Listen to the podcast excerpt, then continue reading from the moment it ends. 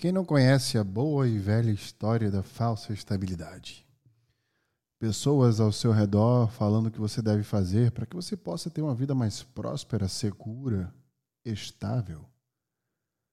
Mas será que elas mesmas têm esse tipo de vida? Ou será um desejo infinito, cultural, social, que lhes foi ensinado para que possa estabelecer uma estrutura e viver dentro dessa estrutura, alimentando uma esperança de algo que possa jamais existir.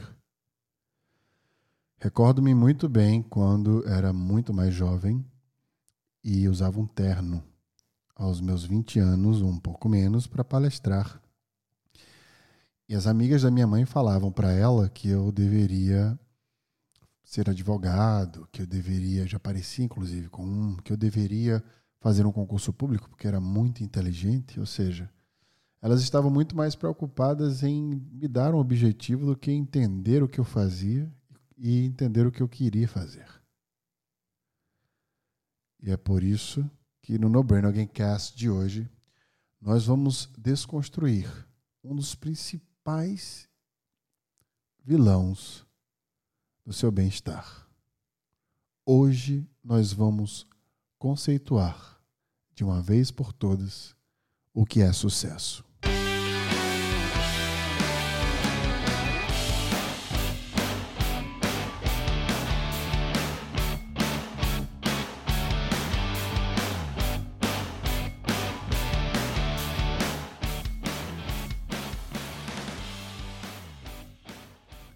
Por falar em desconstrução do que é sucesso, eu quero convidá-los a entrar no Instagram become.school, porque este podcast que ficou em 12 segundo lugar na categoria negócios pelo Spotify Nacional ano passado é uma produção da Become School. Então, School, escola, escola aliás, em inglês, tem artigos, podcasts, cursos para você ressignificar a tua relação com o teu trabalho. Arroba become.school. Eu quero começar o episódio de hoje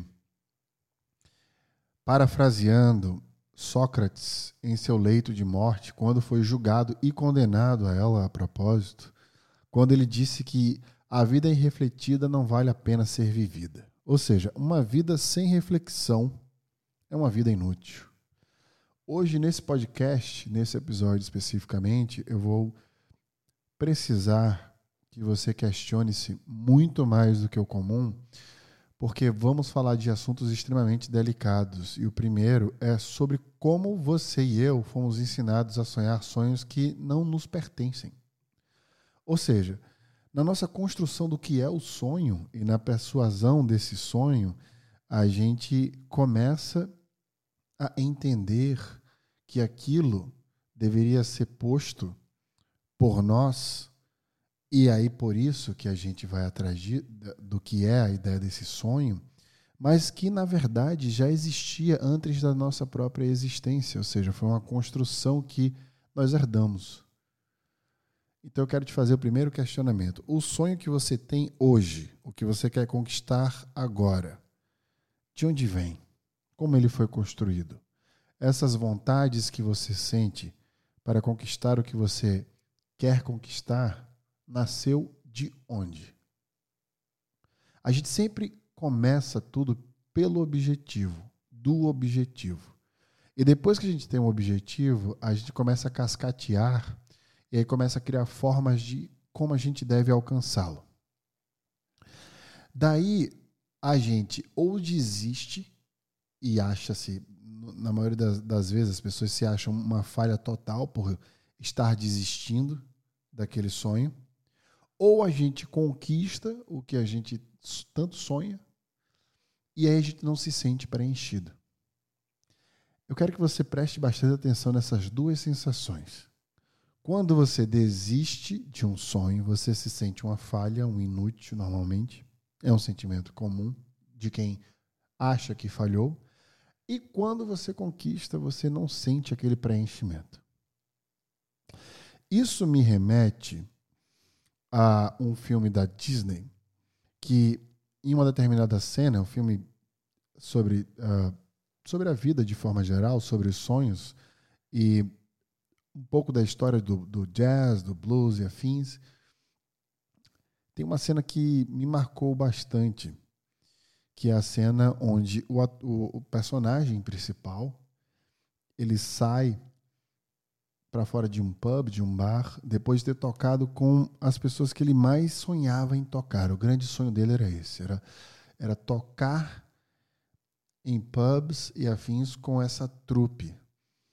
E aí ele, to, ele era um, um, um pianista de jazz, e aí ele consegue o que ele queria, mas quando ele finalmente consegue isso, ele está esperando a condução do lado de fora do, do bar, e uma das pessoas que tocou com ele olha para ele e o questiona: Por que, que você está sentindo dessa forma? E aí ele fala: Eu não sei bem. Eu sempre sonhei em tocar com vocês desse jeito, mas o que eu estou sentindo agora não é exatamente o que eu imaginei sentir quando eu tocasse. E aí essa pessoa que está interagindo com ele, olha para ele e pergunta: Você conhece a história do oceano, do peixe do oceano? Ele fala: Não. É mais ou menos o seguinte: um peixe sempre quis achar o oceano. E ele nadava, nadava, nadava em busca do oceano, até que um dia ele se, de, se deparou com outro peixe, e esse outro peixe perguntou o que, é que ele estava buscando. E ele disse: Estou procurando o oceano. Aí ele disse: Mas você está no oceano. E ele replicou: Não, isso aqui não pode ser oceano, isso aqui é apenas um monte de água. A vida é feita de perspectivas, de como a gente percebe as coisas. E por termos herdado sonhos, a gente acaba desenvolvendo sentimentos que não estão projetados, causando uma frustração porque a gente não parou para questionar ou sequer mesmo pensar no que sentiríamos caso aquilo acontecesse, numa projeção para poder entender melhor o que nós estamos fazendo agora. Mas por que que isso acontece? Por que que quando a gente não consegue se sentir, por exemplo, preenchido, quando conquista, ou quando quando não conquistamos e nos achamos uma falha, nos achamos inúteis. Por que, que esse sentimento é presente? Por que, que esse sentimento é tão normal, natural? Por que, que ele existe? Por que, que isso acontece? Isso acontece por dois motivos. O primeiro é porque, se a gente falha, é porque possivelmente nós não somos bons o suficiente para tal sonho que foi implantado na gente.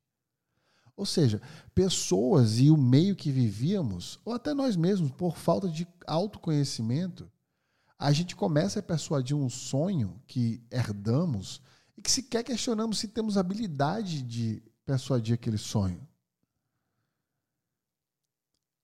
Então a gente começa a viver uma vida e ter estruturas e investir nosso tempo, nossa inteligência e nosso dinheiro, inclusive, atrás de coisas que não paramos para pensar se temos habilidade o suficiente para todo aquele processo, não apenas para fazer o que é necessário naquele momento que conquistamos. Porque a vida é um processo.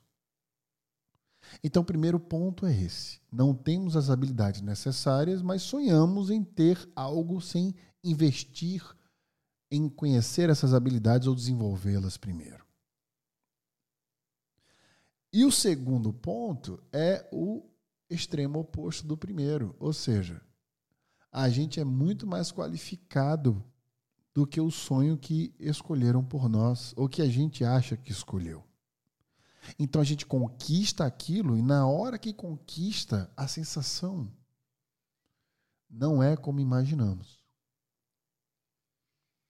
Porque veio tão natural, veio era tão óbvio que aquilo ali ia se acontecer, que ia se dar, que iria acontecer, que a gente não entende por que se sente desse jeito. Mas a resposta está no processo dos dois pontos. Se você se sente uma falha, é porque o processo foi tão doloroso que você precisou parar por falta de habilidade. Se foi, se o processo for muito fácil, se você sente que conquistou aquilo, mas não era exatamente o que você imaginava, é porque o processo foi mais fluido para você. No objetivo que você teve, você tinha muito mais habilidade do que o necessário. Agora, como é que a gente muda esses cenários tão comuns de pessoas que conquistam coisas e essas coisas conquistadas não são suficientes e pessoas que não conseguem conquistar, desistem e acham que a vida é aquilo e aceitam a nova condição. Para para pensar comigo na seguinte questão. Quando você viaja, você primeiro olha um mapa, um roteiro, e depois você segue esse destino. Quando você trabalha, você planeja o trabalho e trabalha o que planejou. Agora, por que viver não é assim? Por que a nossa vida tem que ser acidentada? Por que, que a gente não para para planejar os próximos passos e tentar entender esses passos, esse nível de detalhe, como a gente tenta entender todo o resto da vida?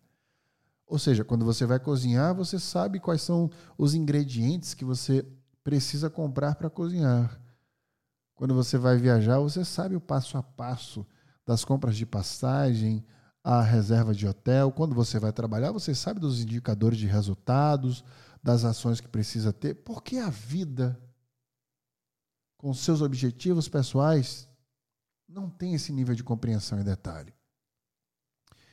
Veja, nas escolas, na minha visão, deveria haver aula de educação sexual, primeiros socorros, natação e autoconhecimento do primeiro dia. Para mim, essas informações são básicas para ter um convívio saudável mínimo social. A gente precisa uma sociedade autoconfiante. Precisamos ser autoconfiantes sobre quem nós somos. E a autoconfiança, ela vem de berço. Ela é uma construção ela não tem a ver com trabalhar nossas inseguranças. E preste bem atenção nesta conexão. Autoconfiança não tem a ver com trabalhar inseguranças.